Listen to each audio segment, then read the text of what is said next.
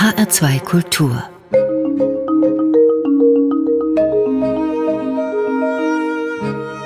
Doppelkopf Heute am Tisch mit Norbert Lammert. Jahrzehntelang hat er die deutsche Politik maßgeblich mitbestimmt. 37 Jahre lang war der promovierte Sozialwissenschaftler CDU-Bundestagsabgeordneter, zwölf Jahre lang Bundestagspräsident und seit 2018 ist er Präsident der Konrad-Adenauer-Stiftung.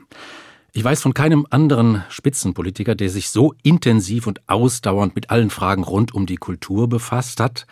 Wahrlich ein weites Feld. Er spielt Klavier und auch Orgel und etwas Cembalo und er wollte mal Dirigent werden. Und deswegen wollen wir in diesem Doppelkopf das Thema Kultur auch ins Zentrum unseres Gespräches rücken. Herr Lammert, schönen guten Tag. Hallo, guten Tag, Herr Rölke. Wenn Sie Klavier spielen, dann spielen Sie Harmonien, auch mal Dissonanzen, Sie phrasieren Melodien. Was reizt Sie denn an diesem Instrument?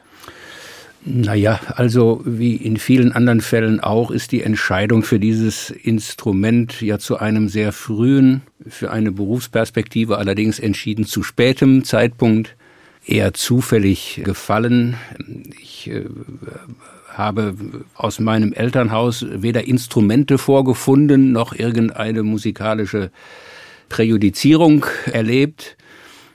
Ich weiß gar nicht, ob ich selber dann irgendwann diesen Wunsch vorgetragen habe. Jedenfalls hat uns und mich insbesondere mein Vater dann zu einem Weihnachtsfest mit der Anschaffung eines Klaviers angenehm überrascht und damit begann dann meine Beschäftigung mit diesem Instrument. Und das haben Sie überwiegend solistisch gemacht, also mit sich selbst gespielt. Das geht ja auf dem Klavier sehr gut. Wenn man Geige spielt, kann man so eigentlich nicht mit sich allein ja, spielen. Ja, also ich habe dann äh, natürlich Klavierunterricht bekommen, habe aber vielleicht nicht zufällig, auch am Klavier eine ausgeprägte Neigung zur Improvisation an mir selbst äh, entdeckt.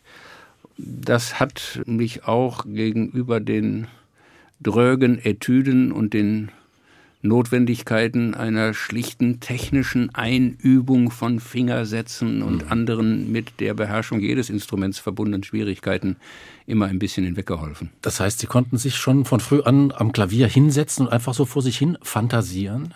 Vielleicht mit dem Thema als Ausgangspunkt oder mit einem Motiv? Ja, also äh, hilfreich war es vor allen Dingen dann später, als ich auch wieder eher zufälligerweise gebeten wurde, Schulgottesdienste zu äh, begleiten und auf diese Weise vom Klavier äh, auf die Orgel äh, rutschte.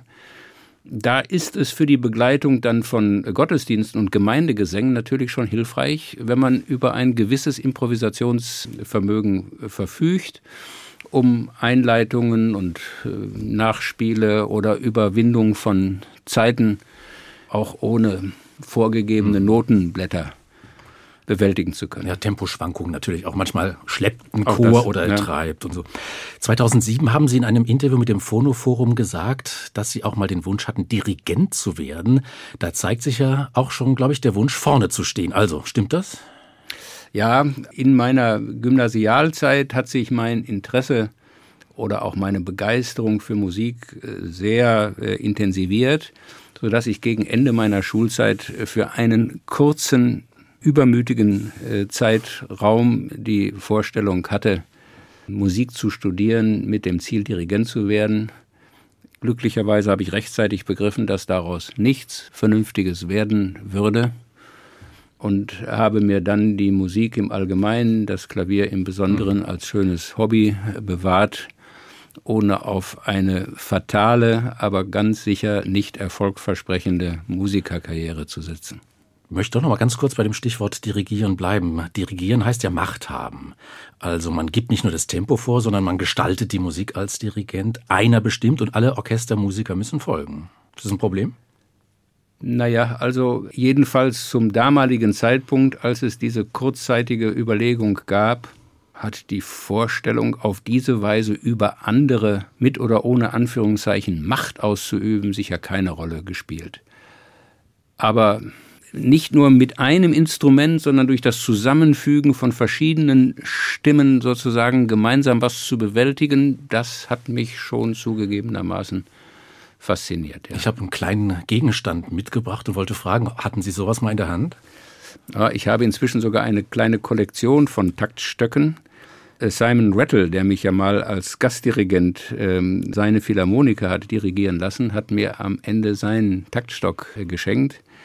Und nachdem das ähm, damals nicht wegen der Bedeutung der Aufführung, sondern wiederum wegen der Prominenz des Betroffenen durch die Medien gegangen war, habe ich dann ein paar Monate, über ein paar Monate hinweg bei Auftritten an ganz unterschiedlichen Stellen mit ganz profanen äh, Anlässen von den Veranstaltern besonders gerne einen Taktstock äh, zur Erinnerung an die Veranstaltung überreicht bekommen. Ja. In der Öffentlichkeit haben Sie aber meistens, wenn Sie mit einem Musikinstrument oder mit einem klingenden Gegenstand in Verbindung gebracht werden, eine Klingel gehabt, eine Glocke gehabt. Die ich in meiner Amtszeit ein einziges Mal benutzt habe und auch da eigentlich nur Demonstrations- und Probeweise, nämlich äh, nach der ersten Wahl von Angela Merkel zur Bundeskanzlerin, als äh, wie immer nach solchen Wahlgängen der Wahlgang geschlossen und dann die Sitzung unterbrochen war bis zur Verkündigung des Wahlergebnisses, um dann wieder Aufmerksamkeit für die wieder aufgenommene Sitzung zu erreichen, habe ich damals zum ersten und nach meiner Erinnerung auch zum letzten Mal diese berühmte Glocke des Bundestagspräsidenten benutzt. Das wollte ich fragen. Also der Bundestagspräsident Norbert Lammert hat keine eigene Glocke, sondern es gibt eine Bundestagspräsidentenglocke. So ist es. Und die klingt gut. Naja, noch besser ist, wenn man sie nicht braucht. Lassen Sie uns mal über die gesellschaftspolitische Dimension der Musik und des Musizierens sprechen. Wer Musikschulen schließt, der gefährdet die innere Sicherheit. Das hat der ehemalige Innenminister Otto Schily gesagt. Er selbst spielt wohl auch ziemlich gut Klavier. Sehen Sie da auch einen Zusammenhang zwischen Musikschulen und der inneren Sicherheit, Herr Lammert? Naja, das ist sicher ein bisschen äh, sehr zugespitzt, aber ich teile die Überzeugung, dass musikalische Früherziehung oder überhaupt die frühe Begegnung und Auseinandersetzung mit Kunst im weitesten Sinne ein beinahe unverzichtbarer Bestandteil der Persönlichkeitsbildung äh, ist. Und ich habe selber häufig, wenn ich über das Selbstverständnis der Bundesrepublik Deutschland als Kulturstaat äh, gesprochen habe, darauf hingewiesen, dass nach meiner Überzeugung dieser Kulturstaat nicht in seinen Blüten bedroht ist, sondern an seinen Wurzeln. Also um die Zukunft der Berliner Philharmoniker, der vielen Staats- und Landestheater, vieler in Deutschland ja meist öffentlich getragener großer Kultureinrichtungen nicht nur Klangkörper, auch Bibliotheken, muss man sich keine wirklichen Sorgen machen. Aber um den Nachwuchs sowohl an Interessenten wie an künftigen Schauspielern, Musikern, mhm. äh, Künstlern eben doch. Und da teile ich die Besorgnis, dass äh, bei dieser Art von Institutionen, Ihre Frage war ja Musikschulen, bei denen es sich nicht um eine gesetzliche Pflichtaufgabe äh, handelt, etwas vorschnell der Rotstift angesetzt wird und die unmittelbar nicht absehbaren, aber langfristig erkennbaren Folgeprobleme dabei übersehen werden. Herr Lammert, das Stichwort Bochum. Sie sind in Bochum geboren, 1948. Und jetzt sind wir bei diesem Stichwort auch angelangt bei einer Musik, die sich mit Bochum beschäftigt. Das Lied von Herbert Grönemeyer. Eine, wenn man so will, Bekenntnismusik, eine Liebeserklärung an die Stadt. Da steckt schon so eine große Portion Lokalpatriotismus drin. Können Sie mit diesem Begriff was anfangen? Ja, wie ich überhaupt den äh, Patriotismusbegriff ja rundum sympathisch finde oder umgekehrt, deswegen habe ich gerade ein bisschen gezögert, seine Inanspruchnahme für Nationalismus oder Engstirnigkeit geradezu für einen Verrat an dem Begriff halte, dass es nicht nur einen nationalen Patriotismus, sondern auch einen lokalen Patriotismus gibt. Davon kann man sich außer in spielfreien Zeiten an jedem Wochenende bei Bundesligaspielen äh, mühelos einen Eindruck äh, verschaffen, einschließlich der an der Stelle auch wieder erkennbaren Versuchungen zur Übertreibung und zur Abgrenzung, die sich wie mit jeder Übertreibung auch damit verbinden. Auch darauf wollte ich zu sprechen kommen. Fußball. Apropos Bochum. Der VfL Bochum hat sich als Aufsteiger in der Fußball-Bundesliga gehalten. 42 Punkte, Platz 13. Als Mitglied des VfL Bochum, Herr Lammert, hat Sie das wahrscheinlich sehr, sehr gefreut. Das kann man wohl sagen. Umgekehrt hat mich meine langjährige Mitgliedschaft im VfL Bochum, die noch länger zurückliegt als meine Mitgliedschaft im Deutschen Bundestag, für viele Turbulenzen des politischen Lebens gestellt. Tief im Westen, wo die Sonne verstaubt, ist es besser, viel besser als man glaubt. Tief im Westen, tief im Westen.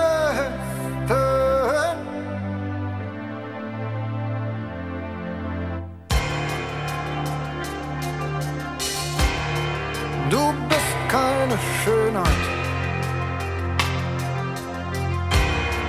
Vor Arbeit ganz grau. Liebst dich ohne Schminke.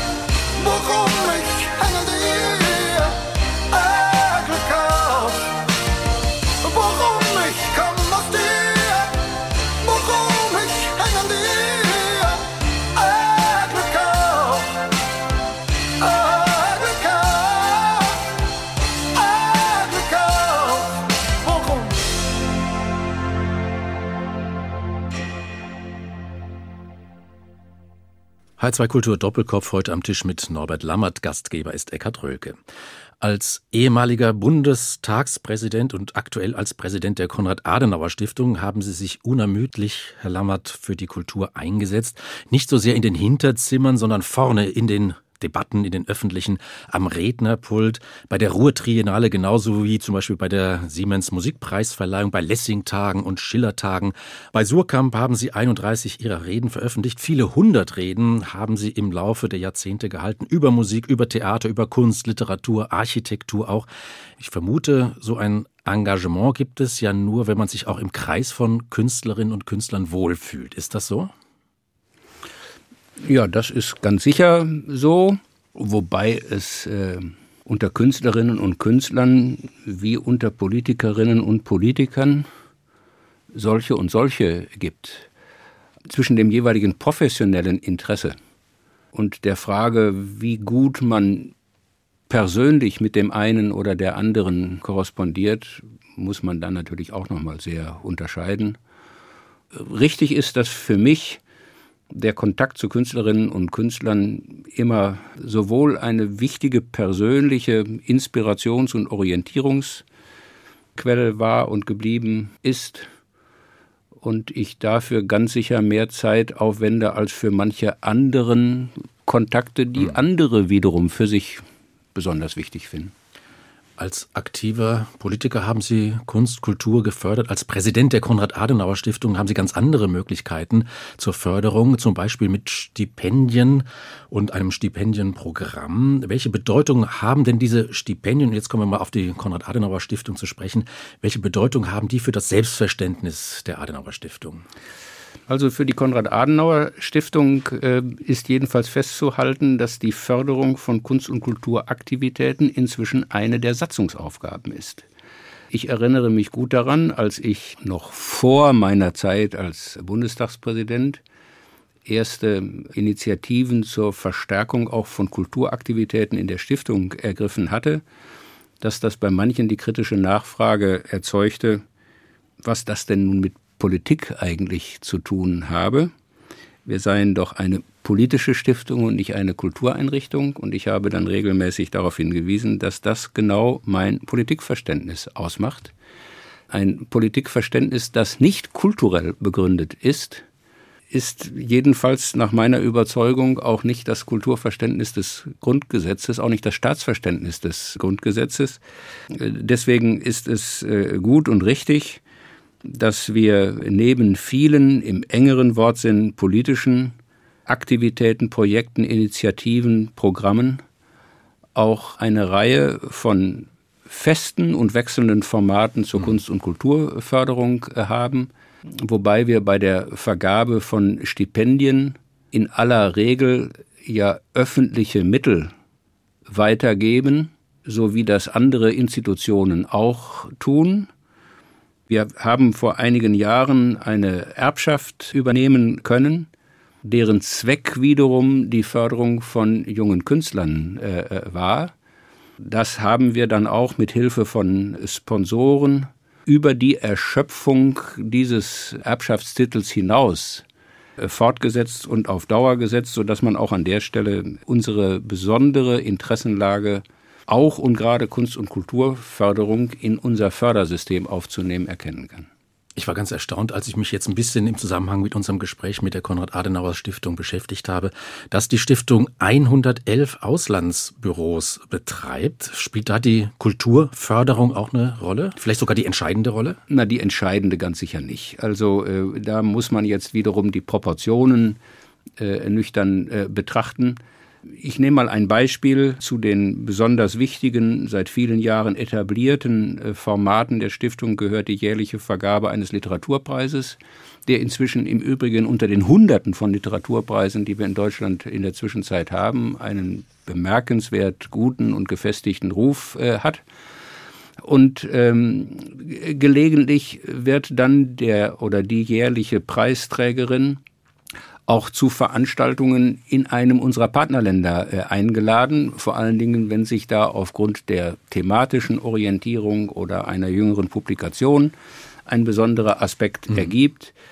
Wie überhaupt ähm, die Arbeit unserer Büros im Inland wie im Ausland dadurch geprägt ist, dass wir ein Arbeitsprogramm haben, auf das wir uns gemeinsam verständigt haben, mit Kernthemen und Schwerpunktaktivitäten, aber kein Arbeitsprogramm eines Landesbüros im Inland und im Ausland ist mit dem des Nachbarn identisch, sondern jeder versucht auch auf besondere Interessen, Anliegen, Probleme, Entwicklungen des jeweiligen Partnerlandes äh, zuzugehen. Und das gilt natürlich dann auch für diesen Bereich von möglichen Kulturprojekten. Stichwort Literaturpreis, ganz aktuell ausgezeichnet, Barbara Honigmann. Eine große ja, Freude für Sie. Das ist wahr. Die Auswahl. Barbara äh, Honigmann ist ja eine der großen Persönlichkeiten der deutschen Literatur. Es versteht sich eigentlich fast von selbst, dass der Literaturpreis der Adenauer Stiftung auch nicht durch Geheimgespräche im Vorstand der Stiftung vergeben wird, sondern durch eine, auf Vorschlag einer Jury, die aus ausgewiesenen Literaturwissenschaftlern und Literaturkritikern äh, besteht. Aber ich habe mich über den äh, Vorschlag für dieses Jahr Barbara Honigmann diesen Preis zuzuerkennen sehr gefreut und ihn deswegen auch besonders gerne akzeptiert, weil mit ihr eine Autorin ausgezeichnet wird, die eine bekennende Jüdin ist und die in ihrer eigenen Biografie und in ihrem literarischen Wirken die Schnittstellen, aber auch die Reibungsflächen zwischen jüdischem Leben in Deutschland und der verschiedenen Etappen der jüngeren deutschen Geschichte immer wieder zum Thema macht. Deswegen habe ich das als willkommene Verlängerung eines Jahres verstanden, in dem wir in besonderer Weise an 1300 Jahre jüdisches Leben in Deutschland erinnert haben sagt Norbert Lammert, der Präsident der Konrad-Adenauer-Stiftung. Ein anderes Thema, ganz aktuell, ganz wichtig, es hat in jüngster Zeit für Schlagzeilen gesorgt, Herr Lammert. Der Historiker Klaus-Dietmar Henke hat nach jahrelangen Forschungen herausgefunden, dass Konrad Adenauer fast zehn Jahre lang seine politischen Gegner systematisch ausspionieren ließ. Und zwar mit Hilfe der Organisation Gehlen, aus der später dann der BND hervorgegangen ist. Fast 500 Berichte aus dem SPD-Vorstand sind auf dem Tisch von Adenauer gelangt. Das deutsche Watergate hat die Süddeutsche Zeitung ziemlich spektakulär, ziemlich wortgewaltig getitelt. Was für ein Problem liegt denn da auf Ihrem Schreibtisch als Präsident der Stiftung?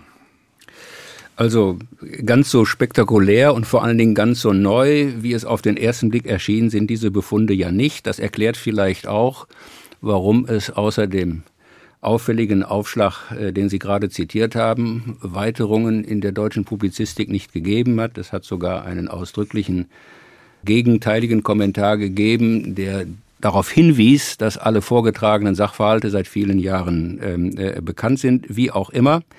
Für uns ist in diesem Zusammenhang eigentlich ähm, nur von Bedeutung, dass wir die Archive von Politikernachlässen, die in der Adenauer Stiftung vorgehalten werden, ganz selbstverständlich Wissenschaftlern, auch äh, Publizisten für eigene Forschungsvorhaben zur Verfügung stellen.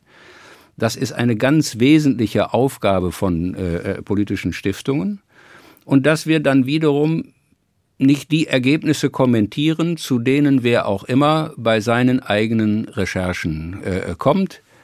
Der von Ihnen gerade genannte Autor ist von mir vor zwei Jahren auch eingeladen worden, in einem großen Sammelband zur Geschichte der äh, CDU einen äh, der vielen über zwei Dutzend Beiträge zu äh, äh, verfassen. Da hat er selber die überragende Bedeutung von Konrad Adenauer für die äh, Gründungsphase der Republik äh, hervorgehoben und als er jetzt nach seinem äh, jüngeren äh, Befunden in einem Interview gefragt wurde, ob das ein Anlass sei, die äh, Biografie von Adenauer neu zu schreiben, hat er das ausdrücklich als offensichtlich übertrieben zurückgewiesen. Ich hatte es am Anfang unserer Doppelkopf-Sendung gesagt. Zwölf Jahre lang waren Sie Bundestagspräsident und damit der zweite Mann im Staate nach dem Bundespräsidenten, Herr Lammert. Zum Abschied haben Sie den Komponisten Stefan Heuke gebeten, ein Stück zu komponieren, ausgehend vom Kaiserquartett, Opus 76 Nummer 3 von Josef Haydn. Das steht in der schönen, klaren Tonart C-Dur. Die bekannteste Melodie in dem Stück kennt jeder, die Melodie der Nationalhymne. Warum haben Sie gerade an diesen Komponisten sich gewandt und dieses Thema gewünscht? Das Thema erklärt sich beinahe von selbst. Äh, mit der Nationalhymne hat jeder Repräsentant eines Verfassungsorgans noch regelmäßiger, noch intensiver zu tun als äh, irgendjemand sonst äh, in diesem Lande, einschließlich der Frage, zu welchen Zwecken man sie in welcher Form tatsächlich einsetzen will äh, oder nicht. Und äh, was den Komponisten angeht, mit Stefan Heuke bin ich seit vielen Jahren äh, befreundet. Übrigens auch eine von vielen Künstlerbekanntschaften, die sich eher zufällig ergeben und von denen sich in dem einen Fall eine langjährige engere Bindung ergibt und in vielen anderen Fällen auch nur eine gelegentliche ohne besondere Folgewirkungen. Als ich Stefan Heuke damals fragte, ob er sich vorstellen könnte, zur Melodie der Nationalhymne eine Klavierkomposition äh, zu fertigen, war er außerordentlich zögerlich, weil ihm nun gerade wiederum ja, die Wahrnehmung dieser Melodie als Nationalhymne besonders schwierig, sperrig erschien. Das, was dann am Ende tatsächlich entstanden ist, nennt er ja auch ganz bewusst Variationen mit, mit Heiden und nicht Variationen zur Nationalhymne.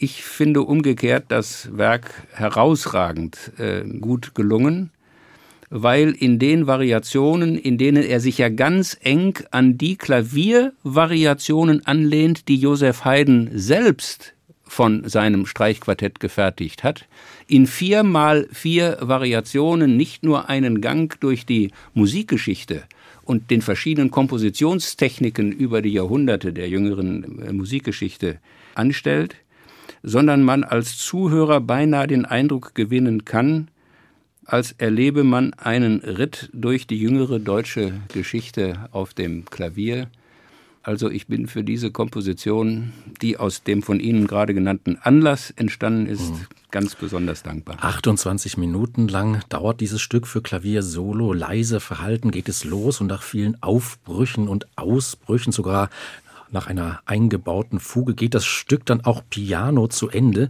und dabei pendelt die Tonart zwischen Dur und Moll, also Jubel klingt anders. Ja, und gerade deswegen finde ich diese Komposition so anrührend. Die deutsche Geschichte ist nun nachweislich äh, viel komplizierter als die mancher anderer äh, Nationalstaaten. Und genau diese Turbulenzen zwischen Glanz und Elend, zwischen Erfolgen und Niederlagen, zwischen Zusammenbrüchen und Errungenschaften, die werden hier in einer ganz subtilen, nicht plakativen Weise deutlich. Wir hören diesen Schluss aus den Variationen mit Haydn, komponiert von Stefan Heuke. Es spielt die Pianistin Anna Maria Markowina.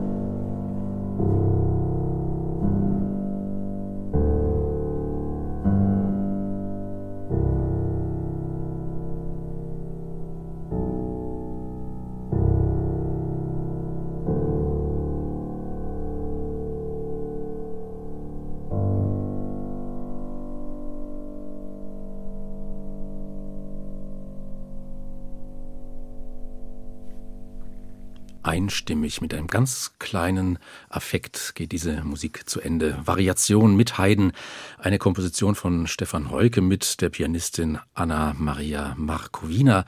Wir haben die letzten knapp drei Minuten dieses knapp halbstündigen Werkes gehört. H2 Kultur Doppelkopf heute am Tisch mit dem Präsidenten der Konrad-Adenauer-Stiftung Norbert Lammert. Gastgeber ist Eckhard Rölke.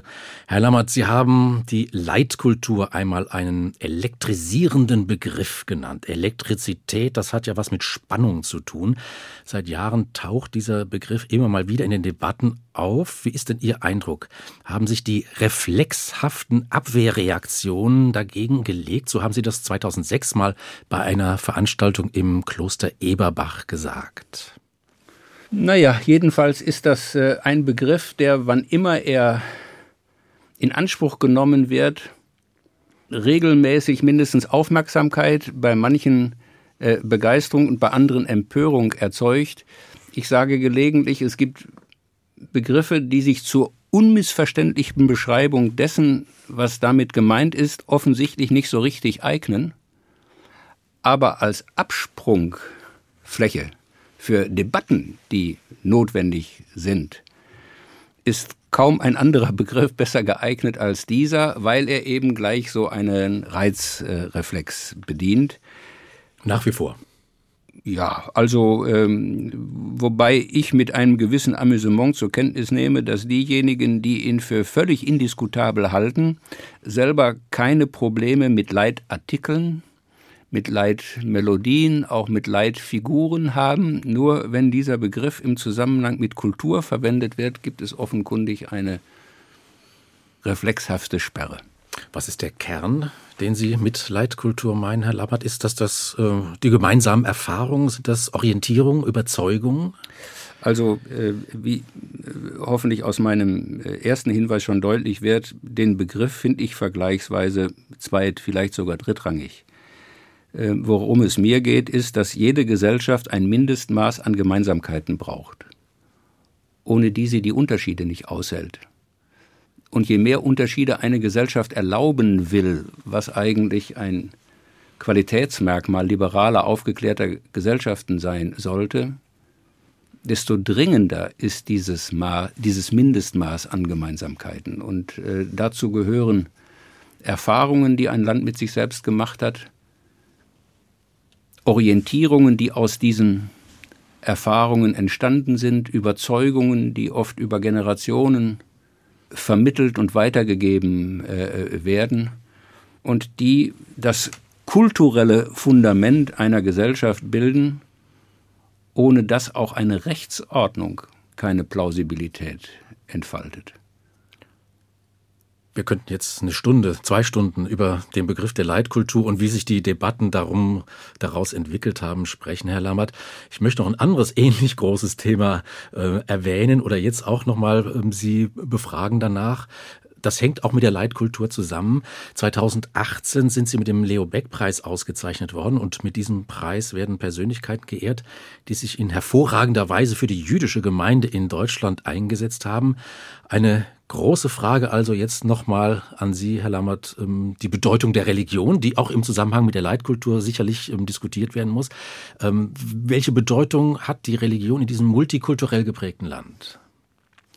Es gehört zu den besonders weit verbreiteten Missverständnissen, dass wir in einer aufgeklärten, modernen Gesellschaft religiöse Bezüge nicht mehr bräuchten, jedenfalls nicht mehr akzeptierten.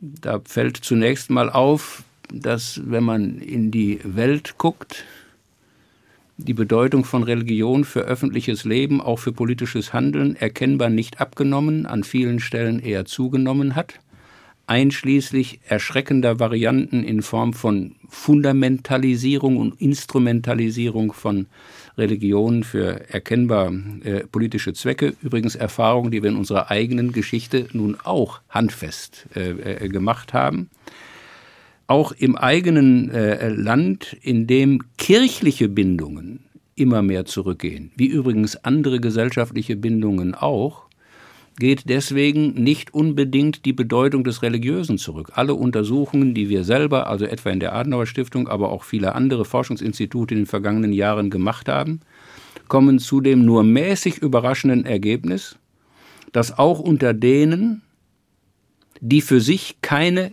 kirchlichen Bindungen mehr reklamieren, die Bedeutung von Religion für vergleichsweise hoch und nicht für niedrig äh, äh, gehalten wird. Also insofern gehört das sicher zu einem der spannenden gesellschaftlichen, auch politischen Themen, wie sich das Verhältnis von Religion und durch religiöse Traditionen und Überzeugungen vermittelten Orientierung auf der einen Seite zu nachlassenden Institutionsbindungen, in diesem Falle kirchlichen Bindungen, weiterentwickelt und ob und welchen Effekt das auch für das politische Leben einer Gesellschaft haben mag. 2006 haben Sie die deutsche Messe aus dem Lateinischen neu übersetzt, Herr Lammert, vom Kyrie eleison bis zum Agnus Dei. Was hat Sie dazu motiviert? Naja, das war ein bisschen äh, äh, komplizierter. Der äh, vorhin schon angesprochene Komponist Stefan Heuke hatte einen Kompositionsauftrag zum Reformationsjubiläumsjahr, eine deutsche Messe zu komponieren. Das war ein äh, doppelt interessanter Auftrag für einen Protestanten, eine Messe zu komponieren. Klammer auf, das ist allerdings Johann Sebastian Bach auch in einer bemerkenswerten Weise gelungen, äh, äh, Klammer zu. Aber eben in der Tradition von äh, Martin Luther Deutsch auch als Kommunikationsmittel im liturgischen Kontext äh, zu benutzen, ausdrücklich eine deutsche und nicht eben eine lateinische Messe. Und er hatte bei mir nachgefragt, ob ich ihm da äh, Hinweise auf dafür geeignete Texte geben könne, weil er die üblichen, tradierten Formeln eigentlich nicht gerne benutzen wollte. Nicht, weil sie falsch sind, sondern weil sie eben durch ständige Benutzung durch ständigen Gebrauch abgenutzt sind und kaum noch irgendeine Wirkung mhm. äh, erzeugen. Und als ich mich dann daran erinnerte, dass ich Jahre äh, zuvor aus einem tatsächlich ganz privaten Anlass mal eine eigene deutsche Version für das Paternoster äh, gemacht hatte, hatte mich Stefan Heuke dann gebeten, ob ich nicht in einer ähnlichen Weise auch die Messtexte vom Kyrie bis zum Agnus Dei übersetzen könnte. Insofern war das eigentlich eine Auftragskomposition. Doch eine Frage nochmal zum Übersetzen. Lammert, der Übersetzer, wie muss ich mir das vorstellen? Der sitzt am Schreibtisch und hat den Stohwasser neben sich und, Nein. und guckt danach? Nein, überhaupt nicht, weil ich ja nicht mit einem philologischen Interesse an den Text äh, herangehe, sondern mit einem ja interpretatorischen. Ich möchte sozusagen durch die Art der Übertragung Aufmerksamkeit wiederherstellen für einen zentralen, in diesem Fall liturgischen äh, äh, Text. Dabei ist im Übrigen in jeder Zeile, sowohl beim Paternoster wie bei den anderen Messtexten, dieser Bezug sofort erkennbar, aber an vielen Stellen wird der Hörer oder Leser denken, so heißt das doch eigentlich gar nicht. Und um genau diesen Effekt mhm. geht es mir, darüber nachzudenken, was denn eigentlich gemeint ist. Und neben manchen äh, begeisterten Zuschriften habe ich natürlich auch manche empörte Reaktionen bekommen, dass man mit einem solchen Text so nicht umgehen dürfe. Meine Rückfrage lautet dann immer regelmäßig, wer weiß denn eigentlich, wie der Originaltext hieß?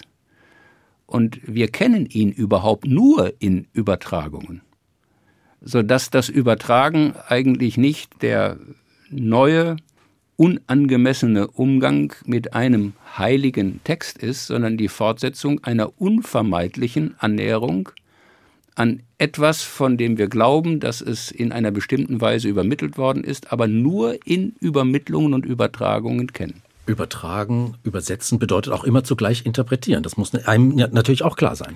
Ja, aber deswegen habe ich zu Beginn gesagt, man kann das mit philologischem äh, Interesse betreiben. Dann geht es um die möglichst präzise Übersetzung aus einer anderen Sprache.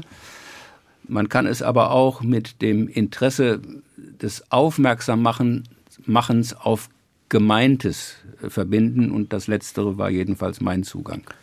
Als dritte Musik, Herr Lammert, haben Sie ausgewählt, Notre Père, Vater Unser, Opus 14 für vierstimmig gemischten Chor des französischen Komponisten Maurice Duruflé. Was ist das für ein Stück? Was ist das für ein Komponist? Es gibt äh, ja Dutzende äh, Kompositionen des äh, Vater Unser, reine Chorsätze mit Instrumentalbegleitung, ähm, Solisten mit einzelnen äh, Instrumenten. Maurice Duruflé ist ein äh, Franzose, der viel für Orgel, auch viel für Chöre geschrieben hat. Dies ist eine der, wie ich finde, für mich persönlich eindrucksvollsten extrem kurzen, aber extrem prägnanten Umsetzungen dieses Gebetes in eine musikalische Version.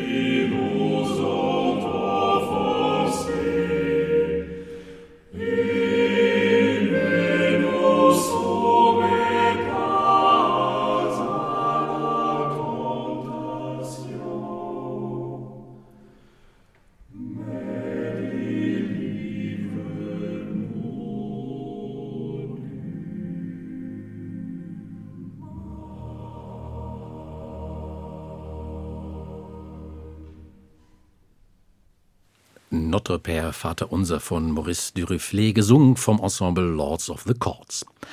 H2 Kultur Doppelkopf heute am Tisch mit Norbert Lammert, Gastgeber ist Eckhard Röhlke. Und Herr Lammert, wir sollten nochmal über eine bestimmte rhetorische Qualität von Ihnen sprechen. Das passende, ernste Wort, abgeschmeckt mit einem Schuss Selbstironie, ein lupenreiner Lammert. Das hat mal ein Kommentator geschrieben. Ihr Witz, Ihre Ironie, Ihre Schlagfertigkeit, hatten Sie die schon, wie soll ich sagen, hatten Sie die schon von Jugend an drauf? Das weiß ich nicht. Das müssten Sie jetzt äh, Leute fragen, die mich von Jugend auf beobachtet oder begleitet äh, haben. Ich glaube, dass ich in diesem Zusammenhang von meinem Vater, der da eine ähnliche Begabung zu schlagfertigen Kurzbemerkungen äh, hatte, profitiert äh, habe. Aber wie früh die bei mir zu beobachten war, könnte ich selber nicht beantworten. Ihr Vater ein Bäckermeister ja. in Bochum und Sie der älteste von sieben Kindern. Ja, das muss ja der Eine Weitergabe Tatsache. von äh, Begabungen oder vielleicht auch Gewohnheiten nicht im Wege stehen. Ja. Wobei, wenn man viele Geschwister hat, kann ich mir schon vorstellen, das ähm, schärft auch irgendwie die Rhetorik, die Fähigkeit. Ja, also jedenfalls äh, ist mir der Umgang mit kleineren und später größeren Versammlungen mit unterschiedlichen Interessen sehr früh sehr deutlich gewesen. Ja. Hören und Zuhören, das sind zwei unterschiedliche Tätigkeiten, man könnte auch sagen zwei unterschiedliche Haltungen, Einstellungen. Was könnte denn der Unterschied sein zwischen Hören und dem Zuhören? Für mich ist das Zuhören die aktivere Version des Zuwendung. Hörens. Sie setzt tatsächlich eine Bereitschaft voraus, sich nicht nur etwas anzuhören, sondern sich damit auseinanderzusetzen idealerweise vor allen Dingen im Gespräch, im Dialog mit einzelnen Personen oder auch kleineren oder größeren Gruppen von äh, Personen, nicht nur zu hören, was die sagen, sondern zuzuhören, warum sie was sagen. Auch da kann man im Übrigen als äh, Musikhörer das eigene Hörvermögen trainieren, denn man kann sich von Musik berieseln lassen man kann aber durch Zuhören auch Entdeckungen machen. Und beides, das Hören und das Zuhören, hat auch was mit Geduld zu tun. Mit ja, das Zuhören sicher noch mehr als das Hören im Allgemeinen. Wir wollen noch eine letzte Musik hören. Wir wollen ihr zuhören. Als letzte Musik haben Sie eine zeitgenössische Musik gewählt, Herr Lammert, eine Komposition von Jörg Wittmann, eine Fantasie für Klarinette Solo. Wir werden gleich in einen Abschnitt hören, wie der Komponist, der ja selbst ein ganz exzellenter Klarinettist ist, wie er dieses Werk von 1993 spielt. Warum haben Sie dieses Stück gewählt? Einmal auch deswegen, weil ich mit äh, Jörg Wittmann im Laufe der Jahre eine ähnlich äh, freundschaftliche Beziehung entwickelt habe wie zu Stefan Heuke auch, wobei äh, Wittmann zu den äh, mit oder ohne Anführungszeichen Universalgenies gehört, die weltweit als Solisten gefeiert werden, die zu den inzwischen etablierten zeitgenössischen Komponisten gehören.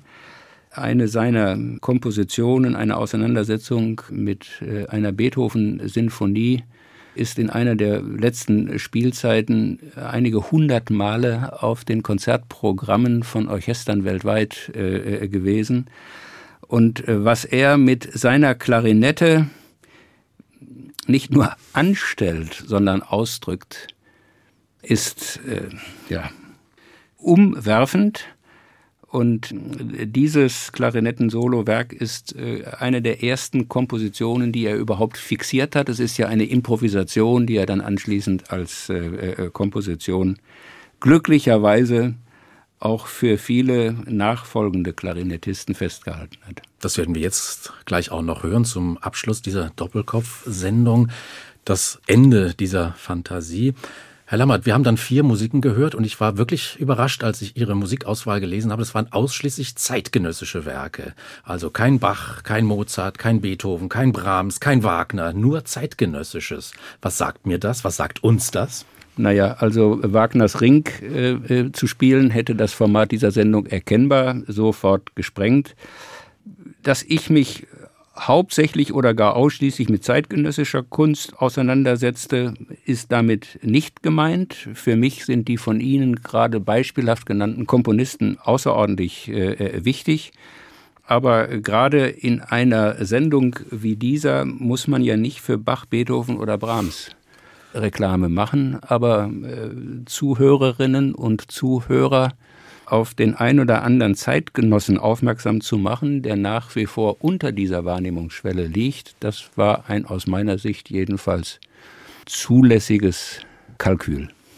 Und nun also diese zeitgenössischen Klänge von Jörg Wittmann, gespielt vom Komponisten. Und das war H2 Kultur Doppelkopf, heute am Tisch mit Norbert Lammert, Präsident der Konrad-Adenauer-Stiftung. Herr Lammert, ich danke Ihnen. Ja, ich bedanke mich.